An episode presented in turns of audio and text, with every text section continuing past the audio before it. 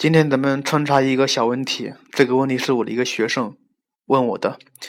问题虽然很简单，但是很容易被人忽略。在这里，咱们有必要说一下。假设你看一下，咱们已经知道了，直线的斜率它等于倾斜角的正切值，是不是？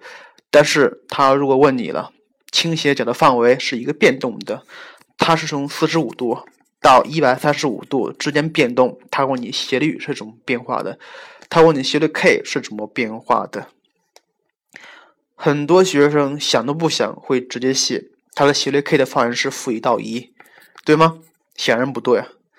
在这里我需要向你们问一个问题：正切函数图像你记得吗？正切函数图像你会画吗？正切函数图像它是啥？它是在零到九十度是单增的，是不是？零到九十度单增的，在九十度是接近于正无穷，但是经过了九十度之后，它是从负无穷出来的，然后再继续单增。所以你看一下，从四十五度到一百三十五度，它的斜率，它的正切值是怎么变化的呀？它是从一到正无穷，完了之后是从负无穷到负一，所以这个这个问题一定不要忽略了。当倾斜角从四十五度向一百三十五度移动的时候，它的斜率是从一到了正无穷，然后从负无穷又到了负一，所以它的斜率的取值范围应该怎么写？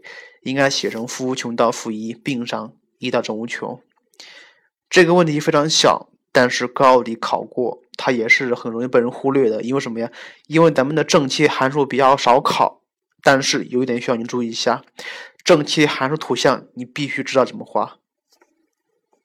更多节目，下载荔枝 FM 收听。